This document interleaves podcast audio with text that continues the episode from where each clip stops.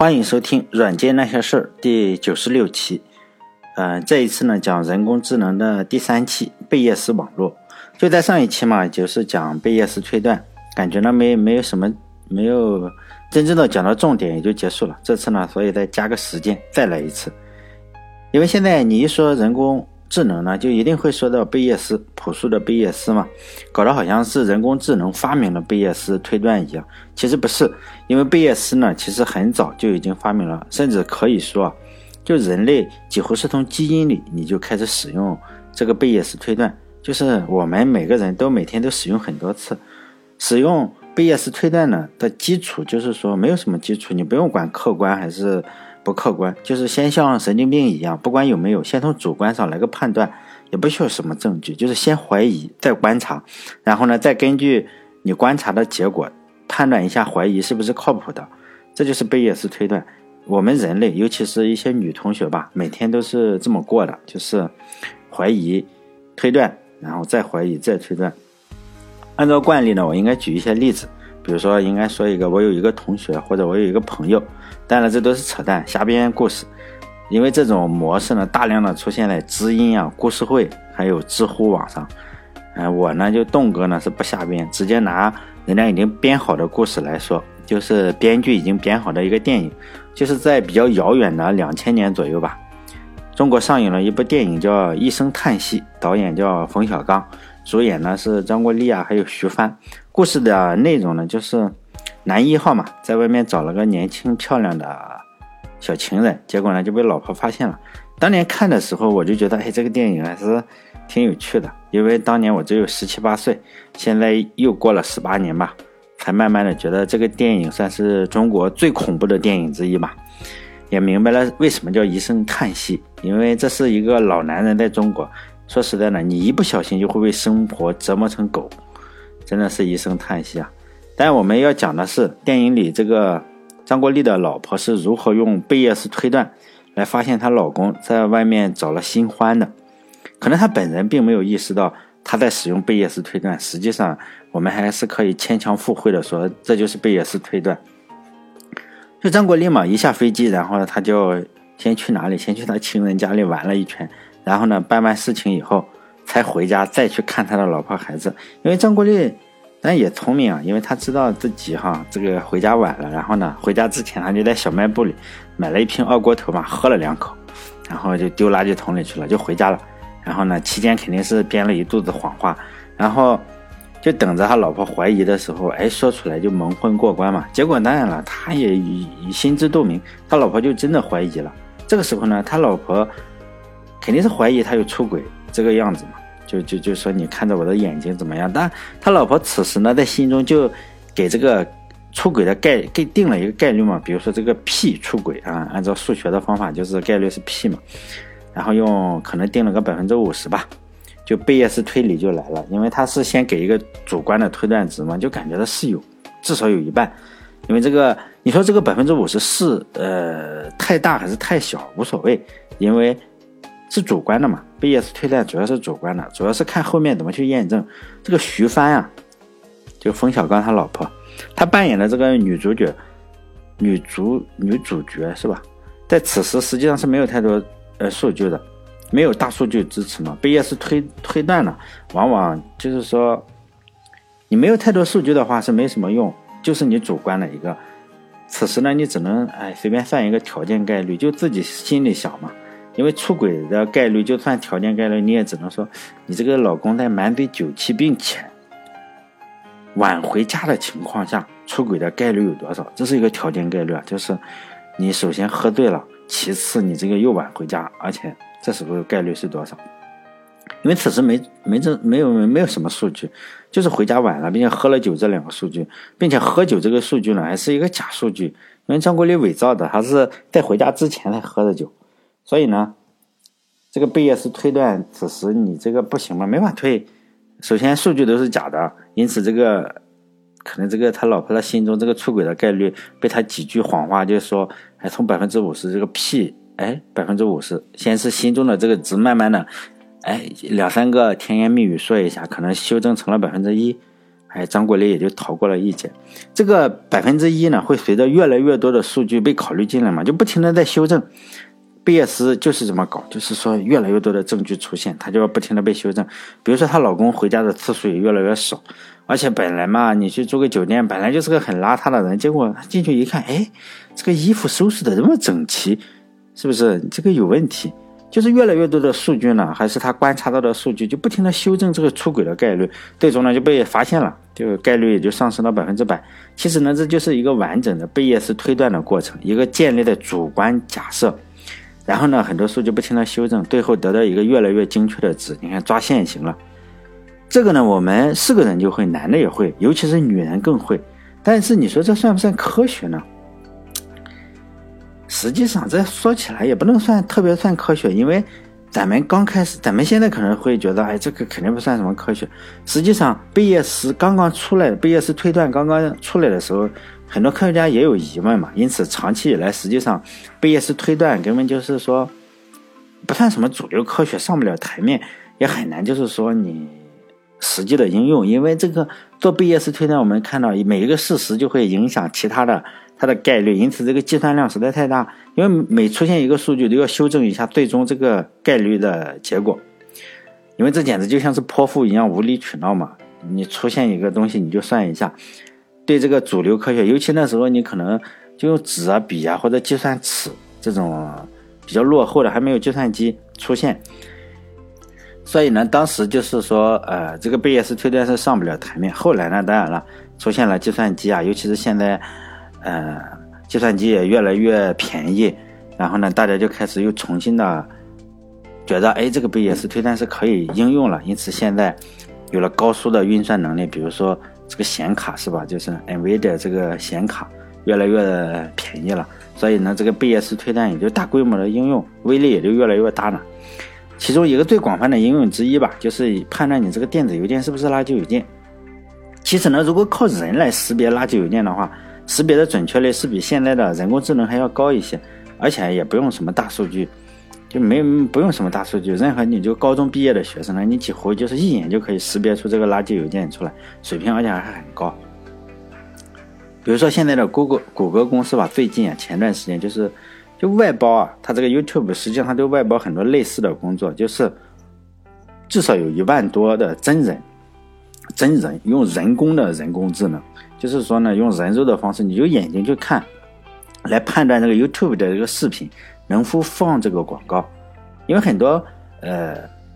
，，Google Google 谷歌公司呢，它这个客户发现了哈，这个谷歌可能就是说这个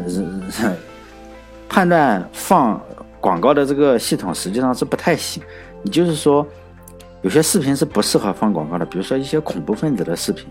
或者有些比较恶心的视频上面，然后你就放一个可口可乐公司的广告或者耐克的广告。结果你就把人家这种公司大的公司、一流的公司就整崩溃了，因为这种失误对这种可口可乐或者耐克、阿迪达斯这种非常注重美誉度的公司来说是不可接受的。你说你简直就相当于变相的去资助这种恐怖分子或者是虐待的这种视频嘛？因此呢，这个很多公司就打算从这个谷歌减少这个广告额度。主要还是最主要的原因呢，还是就是谷歌的这个人工智能没法搞清楚视频是什么意思。比如说你战争片可以啊，你用枪，它不能判断你这个打枪是真正的打枪还是现实中的打枪，还是这个这个呃电影中的开枪，它跟这个人工智能是搞不清楚的。因此呢，最终还是靠人肉的这个肉眼来识别，将视频内容就分类嘛，用来训练这个。首先也是。一方面是用来训练这个人工智能，另一方面就是说，确实是人工智能不行。这种公司实际上是广泛的存在于各大 IT 公司，呃，主要是这种工作呢不好意思说出来，因此呢，都而且都是用临时工，因为他需要的呃能力并不是特别高，就是你会看视频，然后你会标注会标注图片就行。因此呢，网上实际上是有这样一篇文章的，因为这篇文章是英文的，我这个英文能力也不太好，我就写在这里了哈。就是说，呃，专门讲这个的，就是如果有人关注我这个微信公众号叫“软件那些事”，你可以看到这个，然后你把这个复制粘贴在呃谷歌上或者是百度上，我不知道行不行啊哈。然后他就能够搜到。就前几呃，前几期啊，就是我还经常我订了一个报纸叫《电脑报》，就国内的，也报道了类似的文章嘛，就是说这个人工智能背后的英雄，就是说一些中专生啊，或者是专科生，或者是一些本科生，就是说他们雇佣过去做什么，就每天看大量的图片、大量的视频，然后就是人工智能不行，搞砸了的事情，比如说版权的事情，他搞不清楚的，或者你怎么搞一下。它就识别不出来，因此很多图片它都是要人工去搞。一是方面是训练训练它，另一个方面就是说，人工智能搞过了一遍，但是呢错误百出，你这个人再给我过一遍。就上一期我这样讲完以后，就有人说：“哎，你这个人实在是东哥，这个就是完全不看好人工智能，或者说我在黑这个人工智能。”其实不是，就因为我对人工智能算法，也就是上一个是讲贝叶斯推断嘛，因为以我。以目前的情况来看，就是说，在我心中还远远没有达到说人工智能要统治地球这个程度。虽然现在人工智能是火得一塌糊涂，就各路这个 IT 的大牛啊，还是那种大 V 啊，也都描绘了一个非常美好或者是非常恐怖的前景。那我们应该相信谁呢？其实这个实际上是不好说的。你最好的方法，我们人类最好的方法还是说，你还是关于人工智能也要用贝叶斯推断，也就是说，不见兔子不撒鹰嘛。数据体现出来，就是说，你看到越来越多的证据，然后你心中有一个就是人工智能能不能成功的一个概率，只有你自己心中知道就可以。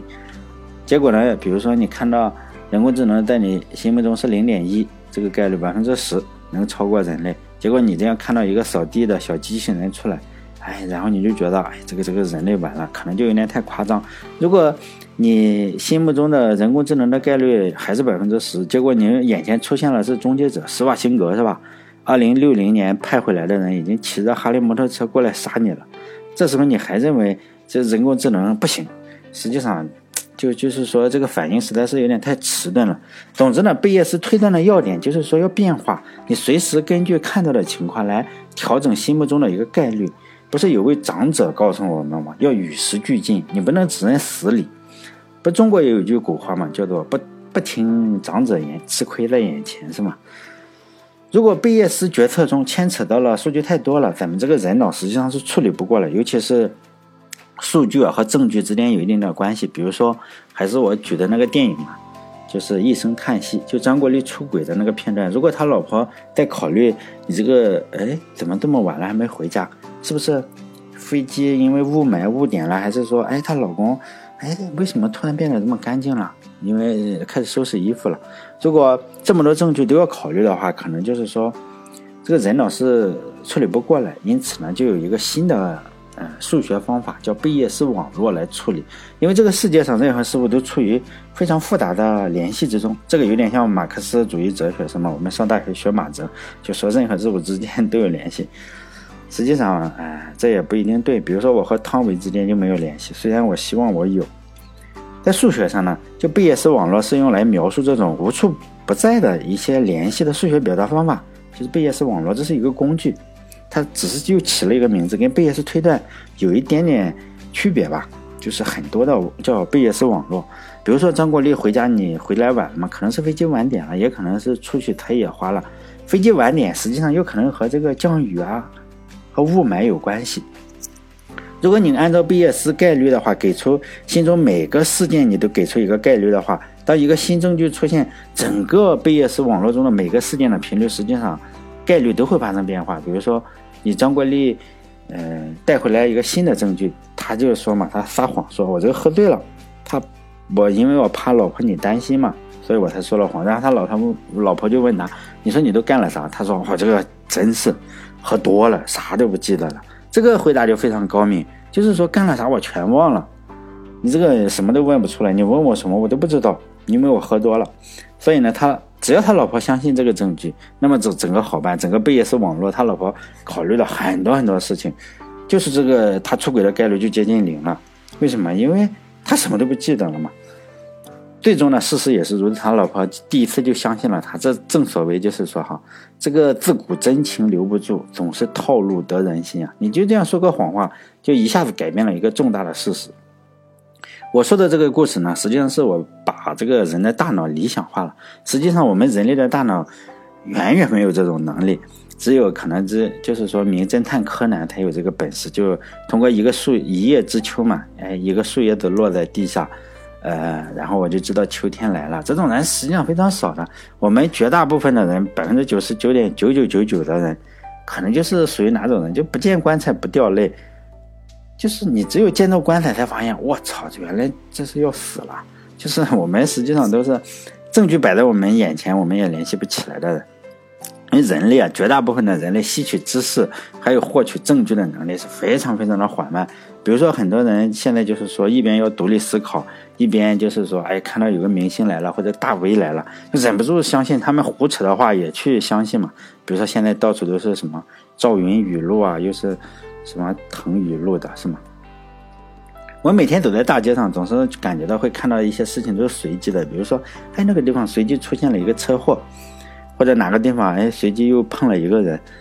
感觉这都是随机的事情。包括我们在高中学的，比如说一个花粉，你丢在水里，它就做一个布朗运动嘛。因为这个花粉的质量非常非常的小，它可能对这个热能的反应影响比较小，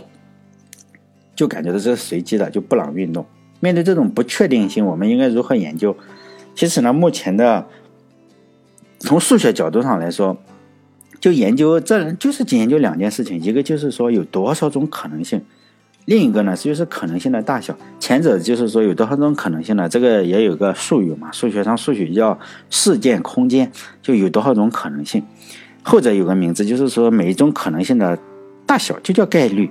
就我们对未来的预测呢，实际上并不是说算命先生，而是基于对过去的一些经验的积累。来对未来做出预测，而连接这个过去经验和未来预测的这个工具呢，实际上就是概率。就是我们预测一个人也是啊，你这个天天天天考试考不好，模拟考试考不好，我们就可以基于这个情况去预测你这个，哎，可能考大学高考的时候实际上也不会太好。就所所所谓一件事情可能性的大小呢，实际上就是一件事情在历史中发生的一个频率。比如说你以前。你这个连续模拟考试了五十次，每次都不太好，或者是每次都非常非常好，那么你这个上清华北大的概率，我们就可以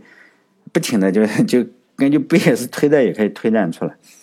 但是在呃这种事情在我们没不用计算机，我们就已经开始这么做了，因为现在已经有了计算机了，我们当然还是这样做。就太阳底下实际上并没有太多新鲜的事情，只是现在这个东西呢有了一个新的名字，我们把它叫人工智能。就概率空间呢？换句话来说，就是说，概率空间的意思就是说，我们整个世界知识的总和，或者我们整个世界认识的一个总和概率空间嘛。我们对这个世界了解多少？比如说，今天这一秒钟为止之前，我们对这个世界了解多少？这个世界就是我们已经知道的一切，就是概率空间就这么大。那我个人认为，当然我这这里个人认为，我得强调一下，就是我自己这样认为。呃，但我也不是找大家来认同啊，我也不太希望，就是很多人就会一下贴出一篇，啊，一句话来，大部分都是一句话，比如说哪个张三大牛或者李四博士的观点来吓唬东哥，是吧？因为我这个人很胆小，一看到那种人我就相信了，所以上一期就上几期嘛，总有人发给哎说哪个人，你看看这个李四博士又这样说，张三大牛那样说，但是我无所谓啊。我只是强调我这样认为，我这样认为的哈，我不不要求大家认同，你也不用来反驳我。就是说，人工智能啊，就是说可以这样做，就是说概率上，它可以，人工智能能做什么事情呢？就是要根据现在已知的东西，它都可以做。就是说，已经认识到的东西，它也许都可以做。比如说，你识别图像呀，识别你的脸，人人脸识别呀，开车，扫地，扫地。这几件事情，这个人都可以做，识别图像，你说是不是？看一张背影，你就知道哪个姑娘都是可以的，你只要认识的。开车也可以啊，我们我们不用驾驶像谷歌那样驾驶十几万公里，不用这个，我们开学开车才开多久？坐在教教教练那里开个十公里、二十公里就差不多了，就驾照就拿出来了。哪哪要像谷歌那样开几十万公里的？扫地更不用说了，我们是吧？这个从小看看大人怎么扫，怎么就会扫了。像这个，而且我们也不会去扫狗屎，像这个 小机器人还会去扫狗屎。我们我我同样也认为，就是说现在已经能做的事情，就是说人工智能是有可能比人做的更好。比如说开车有可能比人开的更好，识别图像可能会或者接近于人，或者扫地，哎，比人扫的干净。人会偷懒嘛？但是我认为，就是真正的未来啊，是不可能通过，就是只通过已经知道的这些可能性来创造的。未来应该是什么？就是一种黑天鹅嘛。起码要有黑天鹅的因素，就是说所有人都认为是天鹅是白色的时候，人工智能也好，还是大部分人、大部分大牛推断也好，认为下一个天鹅也是白色的时候，然后突然就来了一个黑天鹅，就这样，这就是未来。概率和人工智能实际上它不可能通过已知的已知，现在我们已经知道了已知来推断明天是属于未知的未知，它根本推不出来嘛。即使你有再大的数据，你也是已知的已知，你不可能推断出未知的未知嘛。当所有的证据，比如说指向一个女的已经出轨的时候，啊，我们都认为这个女的已经出轨了。当人工智能那时候可能也比较先进的时候，他就通过已知的大数据分析了接触过这个女的的从小到大接触的所有的人，包括从发小到同事，因为女的还有可能同性恋，也分析了